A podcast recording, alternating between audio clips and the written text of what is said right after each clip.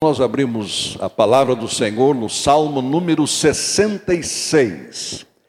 A indicação da leitura do versículo número 16, mas eu gostaria que nós lêssemos o salmo todo, Salmo número 66.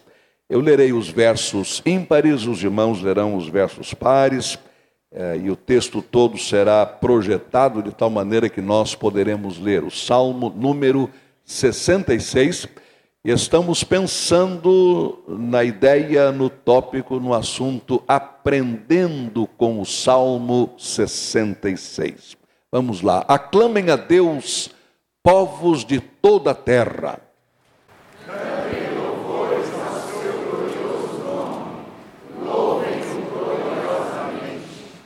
Digam a Deus quão temíveis são os teus feitos, tão grande é o teu poder, que os teus inimigos rastejam diante de ti.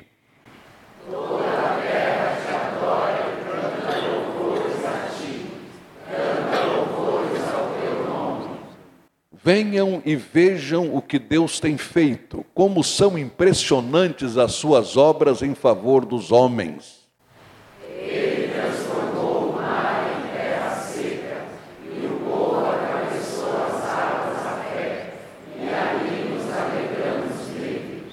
Ele governa para sempre como seu poder, seus olhos vigiam as nações, que os rebeldes não se levantem contra ele.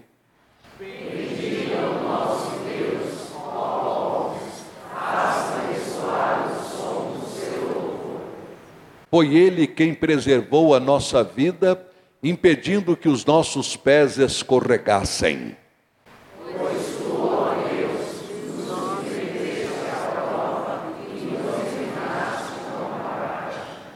Fizeste-nos cair numa armadilha e sobre nossas costas puseste fardos.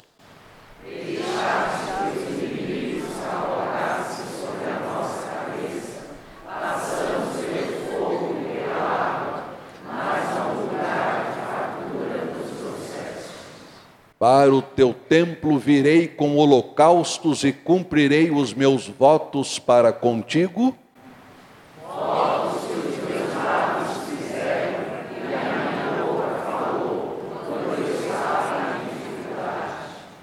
Oferecerei a ti animais gordos em holocausto. Sacrificarei carneiros cuja fumaça subirá até a ti, e também novilhos e cabritos.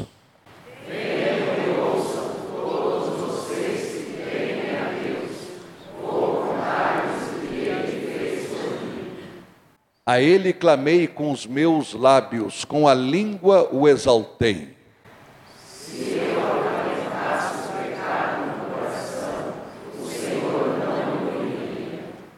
Mas Deus me ouviu, deu atenção à oração que lhe dirigi. Louvado seja Deus, que não rejeitou a minha oração, nem afastou de mim o seu amor. Deus abençoe a sua já abençoada palavra em nosso coração. Nós sabemos que neste próximo final de semana, nossa igreja estará envolvida num congresso de oração. É tempo de orar começando na próxima sexta-feira, às 19 horas, e depois no dia seguinte, sábado, entre 9 e 18 horas. Portanto, um número bem expressivo de horas em que nós vamos nos dedicar a este tema central: é tempo de orar. Por entendermos como os discípulos o fizeram em Lucas capítulo 11 de que aprender a orar é fundamental para qualquer um de nós como crentes. Pois em Lucas 11:1 eles dizem ao Senhor: "Ensina-nos a orar". É interessante que eles não pediram a Jesus: "Ensina-nos a curar", ou "Ensina-nos a batizar", ou "Ensina-nos a evangelizar", ou "Ensina-nos a contribuir". A, a, a solicitação deles foi muito simples: ensina-nos a orar. De alguma forma, naquele momento, os discípulos entenderam que se havia alguma coisa de que eles mais careciam, era aprender a orar. porque a oração é um exercício que Deus tem colocado em nosso coração e em nossas mãos, mas que, lamentavelmente, muitas vezes não faz parte da nossa rotina diária. Nós sempre dizemos isto: o mais importante para o crente é ler a Bíblia e orar. Mas quantas vezes nós de fato lemos a palavra? E quantas vezes nós de fato oramos? Então, a convocação à oração, a chamada à oração, é alguma coisa que deve ser permanente em nós. E o congresso do próximo final de semana, para o qual todos estão convidados, até porque não haverá taxa alguma de inscrição, taxa alguma de participação. É um congresso para você, meu irmão, é um congresso para você, minha irmã. Haverá sim um almoço. Ele vai ter de ser custeado, mas você não tem de pagar nada se você não for almoçar. Então, não se preocupe quanto a isso. O congresso em si é inteiramente gratuito, porque o desejo nosso é que a gente saia daqui com esta visão: é hora de nós orarmos, é tempo de nós dedicarmos ao Senhor um período, claro, para a oração, para o exercício espiritual, para a súplica, para a petição, para estarmos diante da presença do Senhor os oradores e também os grupos de interesse, tudo isto vai versar em cima do assunto oração. Como nós precisamos de oração. Irmãos, quanto nós não faríamos se orássemos mais? Até porque Deus resolveria muita coisa enquanto estivéssemos orando, sem dúvida alguma. Quanto de energia nós gastamos hoje exatamente porque não temos dedicado ao Senhor tempo para a oração. Gosto muito de uma experiência que já contei para vocês, do Dr. Davi Yong Shou, conhecido no passado como Paul Yong Shou, pastor da Igreja do Evangelho Pleno, àquela altura, hoje já está aposentado, em, na Coreia, perto de Seul, e ele sempre teve por hábito orar cinco a seis horas por dia. E a igreja dele é uma igreja bem pequena, tipo assim, 800 mil membros realmente é bem pequenininha, né? E um repórter perguntou a ele isso: como é que o senhor consegue dirigir a sua igreja orando cinco horas por dia? Onde é que o senhor consegue tempo? Ele disse: se eu não orasse, aí é que não teria tempo. E é verdade, porque você consome o seu tempo, quando você poderia dedicar o seu tempo à oração, e enquanto você e eu estamos orando, Deus vai resolvendo os problemas é que muitas vezes nós tomamos a situação nas mãos e não entregamos ao Senhor em oração. Então, a iniciativa deste congresso no final de semana é exatamente chamar a nossa atenção para a oração, mas não uma chamada de atenção de um final de semana, não, mas para nós eh, revitalizarmos a nossa oração, a nossa vida espiritual e para nós alavancarmos um novo processo espiritual na igreja, que é o processo da oração. Nós temos vários grupos de oração aqui na igreja, sabemos disso. Toda segunda-feira, às 19 horas, temos um grupo de oração, ah, da qual temos participação boa de muitos membros da igreja. Pastor Apolinário tem conduzido este grupo. O diácono Severino tem sido parte da direção do grupo, creio que duas terças-feiras por mês, não é verdade? Amanhã, duas segundas-feiras por mês. E quintas a terceira segunda-feira de cada mês, o Severino está ali também.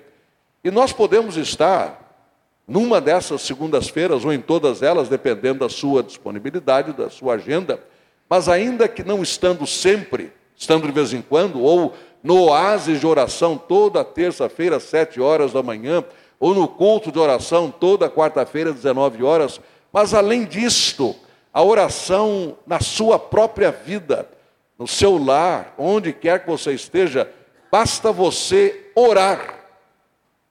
Basta você orar. Um dos nossos hinos favoritos como crentes é este, não é? Em Jesus, amigo, temos mais chegado que um irmão. E nos manda que levemos o quê? Tudo. Não é apenas um pedacinho da vida, mas tudo a Deus em oração. E então o próprio poeta constata quantas vezes né, nós carregamos fardos imensos, exatamente porque não depositamos esses fardos aos pés do Senhor em oração.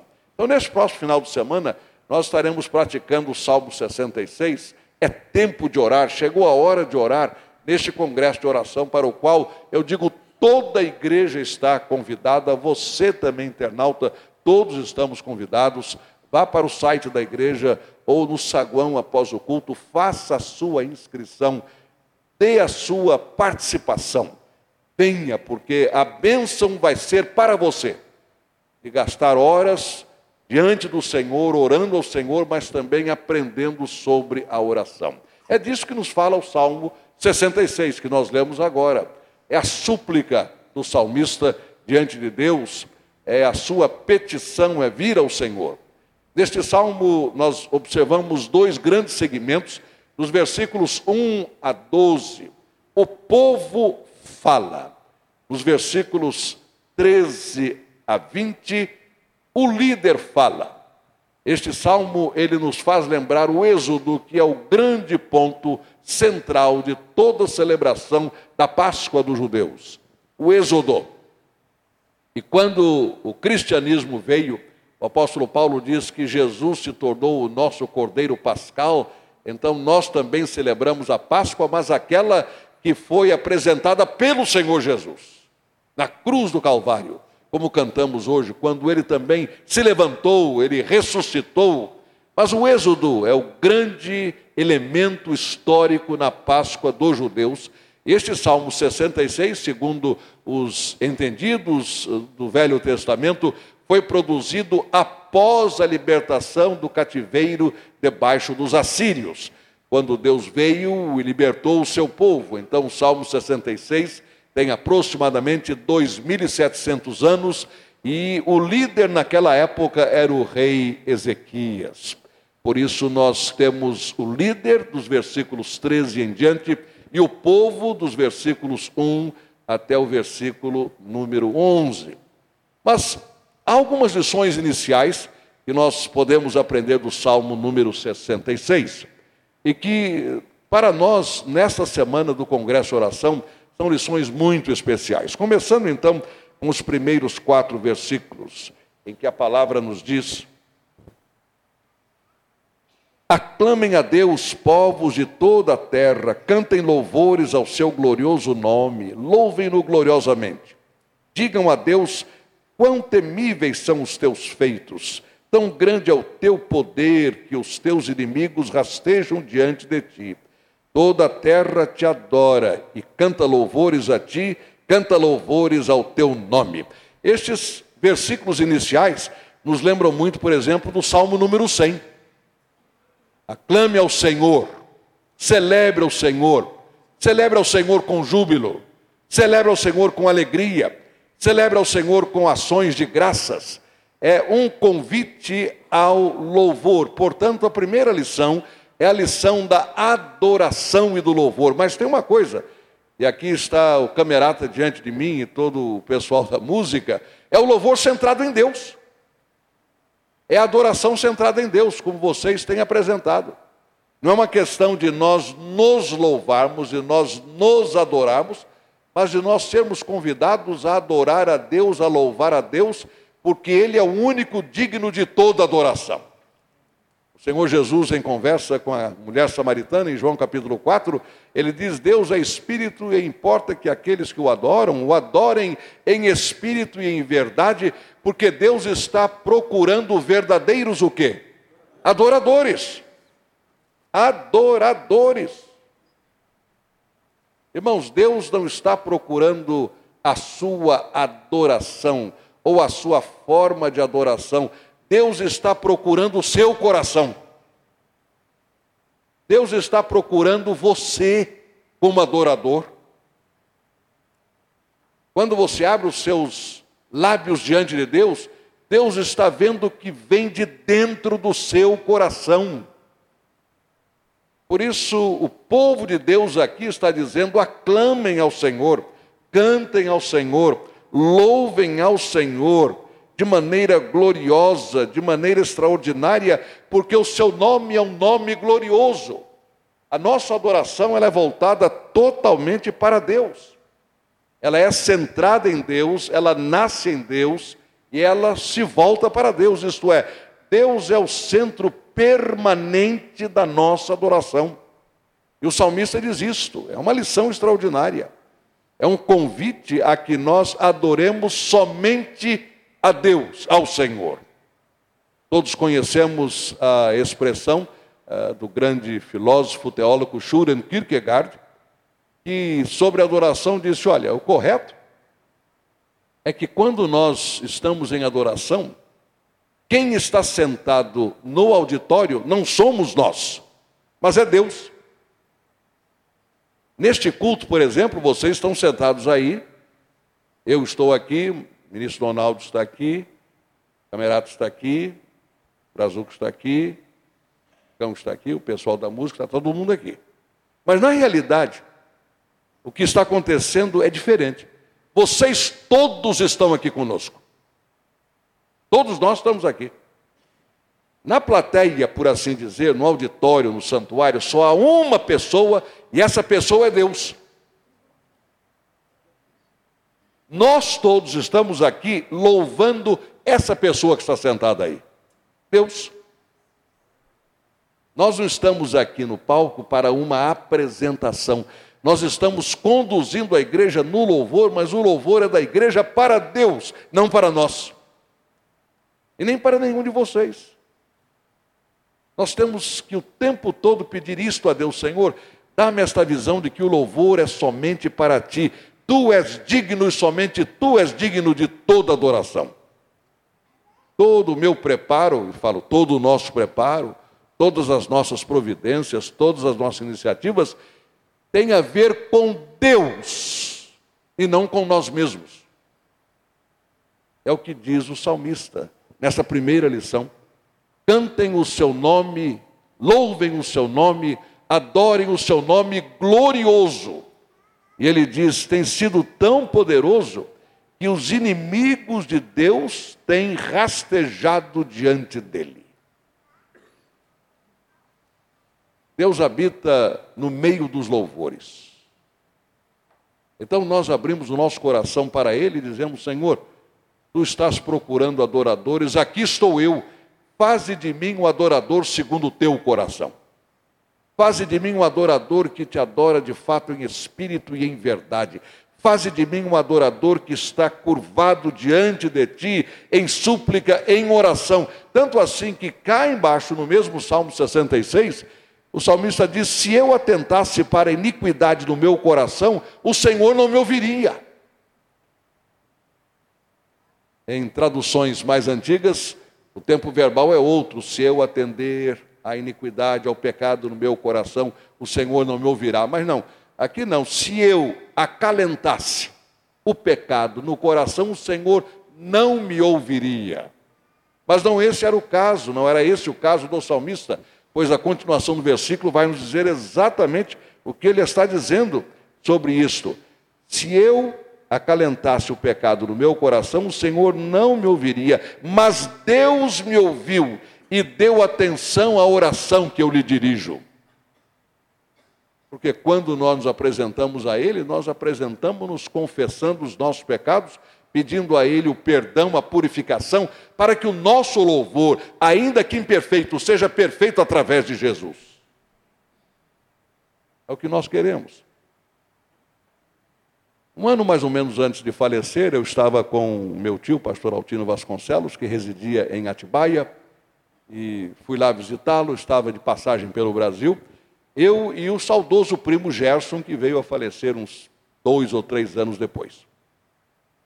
Nós estávamos ali, conversando no quarto, visitando, antes de nós sairmos, eu e o Gerson, o tio Altino disse: Vou orar por vocês de um jeito assim muito especial. Um homem de oração, um homem de estudo da Bíblia. E ele começou a sua oração de uma maneira que eu achei assim diferente, porque eu não tinha visto aquilo ainda. Eu pensei que ele fosse começar adorando, depois ele fosse confessar, etc, tal, etc, etc. Não, ele começou confessando os pecados. Ele me pegou de surpresa. Eu não esperava aquilo.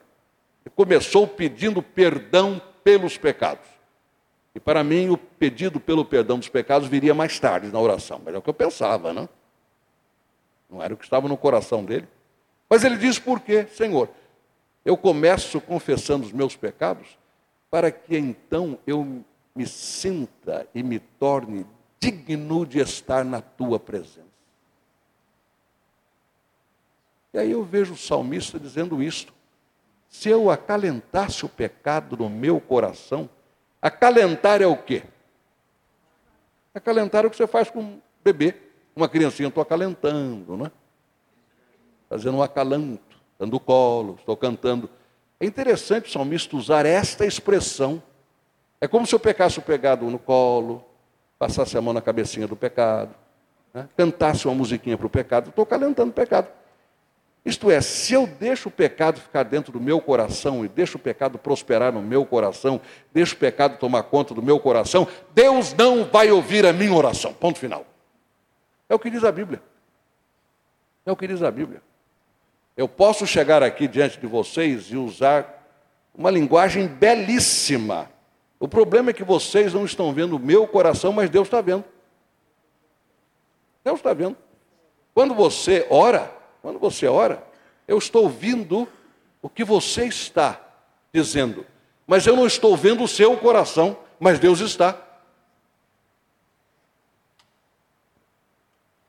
Colega fazendo uma oração num culto público da sua igreja, diz ele que cometeu alguns erros de gramática, e após o culto, uma pessoa veio falar com ele: O senhor observou quantos erros gramaticais o senhor cometeu? E ele disse: interessante, eu acho que você está enganado porque eu não estava orando para você. A pessoa, ao invés de prestar atenção no conteúdo, está prestando atenção na forma. Aí perde o conteúdo e se banana com a forma. Deus não. Ele vai direto ao conteúdo. Vai direto ao conteúdo do coração vai direto ao estado de espírito, diante dele. O salmista diz: se eu acalentasse o pecado, a iniquidade, a impiedade, o Senhor não me ouviria, mas, mas, tendo confessado, Deus me ouviu a minha oração, deu atenção à minha oração. Primeira lição, portanto, deste Salmo 66 tem a ver com este convite à adoração, mas a adoração é o louvor que começa em Deus, é centrado em Deus e retorna para Deus. Isto acontece quando nós cantamos, acontece quando nós oramos, acontece quando nós ouvimos a palavra exposta, a palavra cantada, a palavra executada pelos instrumentos.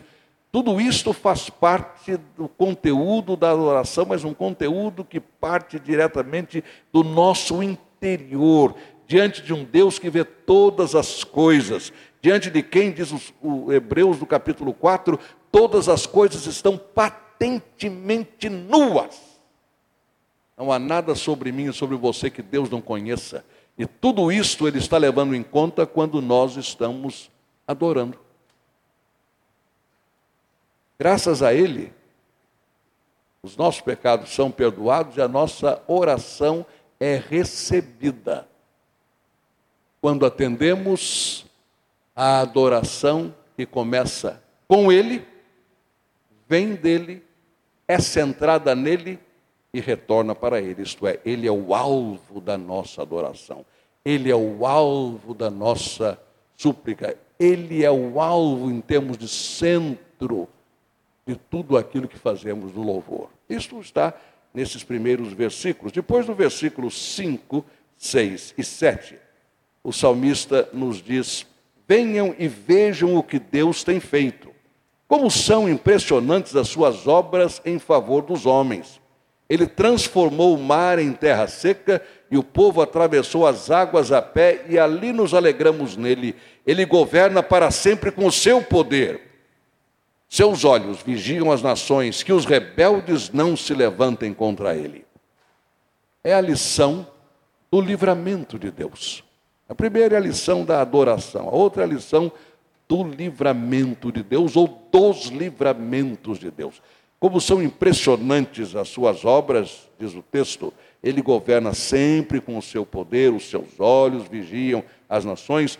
Então, mais uma vez, a experiência do êxodo é trazida quando diz: Nós atravessamos o mar em terra seca, isto é, aquilo que era improvável, absolutamente impossível, Deus tornou possível pelo seu poder. Então, vejam, diz o versículo número 5: Vejam Vejam o que Deus tem feito, como são impressionantes as suas obras em favor dos homens. Esta manhã, no momento de gratidão, mais uma vez nós vimos este versículo em ação. Como são impressionantes as obras de Deus em favor dos homens. Seu favor e meu favor. Impressionantes. Muitas vezes estamos tão acostumados com a maneira como Deus age em nossa vida que até as ações impressionantes dele deixam de ser impressionantes porque já não impressionam mais.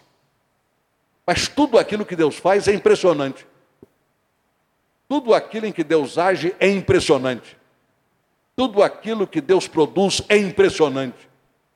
E a lição é um convite a que nós fiquemos extasiados diante da obra impressionante de Deus na nossa vida. Pense naquilo que Deus tem feito por você nestes últimos sete dias. Somente isso, de domingo para cá. As obras de Deus na sua vida. E aquelas obras que a graça dele não permitiu que você soubesse, que você nem sabe que poderia ter acontecido e não aconteceu. Irmãos, talvez tenha mais coisa que não aconteceu do que aconteceu. É que você não soube, nem eu. E graças a Deus nós não soubemos. Nós fomos libertos de muita situação sem que Deus nos desse conhecimento dessas libertações. Nós fomos poupados de muita situação sem que Deus nos dissesse como isso aconteceu. Nós fomos livrados de tantas situações e, e, problemas e momentos que nós não podemos calcular, porque Deus não nos disse. O que nós vemos e o que nós vimos durante a semana é pouco em relação a tudo aquilo que já aconteceu. É muito pouco. Nós só sabemos isso aqui. Como o evangelista João nos fala no seu evangelho já no final, o que nós sabemos do que Jesus fez, o que foi escrito, é muito pouco. Porque se tudo que Jesus fez fosse escrito de João, nem os livros do mundo inteiro poderiam ser suficientes. O que nós sabemos é muito pouco. O que você vê da atuação de Deus é muito pouco. Não é porque ele faz pouco, não. É porque ele deixa você saber só um pouquinho, porque tudo o que ele fez é demais. Talvez você e eu não tivéssemos condições de aguentar a consciência do que Deus tem feito. É muita coisa. Daí este convite do Salmo 66, nos versículos 5 a 7. Vejam, venham aqui e vejam que coisas impressionantes o Senhor tem feito. Ficamos com essas duas lições. O convite à adoração centrada em Deus e o convite à contemplação de tudo o que Deus tem feito que é impressionante. Vamos orar. Senhor, nós não podemos começar a contar as bênçãos. Não há como. Não há como. Nós cantamos isto, conta as bênçãos. Conta quantas são recebidas da divina mão. Uma a uma. Uma a uma. Contas de uma vez. Dize-as de uma vez, e hás de ver, surpreso, quanto Deus já fez. Senhor, obrigado pelo convite à adoração que vem de ti, está centrada em ti e se volta para ti. Muito obrigado, Senhor, pela contemplação das tuas obras impressionantes. não apenas no mundo, mas na nossa vida. O que tens feito por nós e em nós. E muito obrigado por aquilo que nunca nós ficamos sabendo, mas que tu tens feito por nós. Com esta consciência, Senhor, conduze-nos durante este domingo em tudo aquilo que temos de fazer. Traze-nos de volta à noite para o nosso culto. E ao longo desta semana, abençoa-nos com a consciência da tua presença em nós e entre nós. E nesse sentido, Senhor, que o teu amor como Pai, a tua graça como Filho e a tua comunhão como Espírito nos acompanhem hoje e para todo sempre. Amém.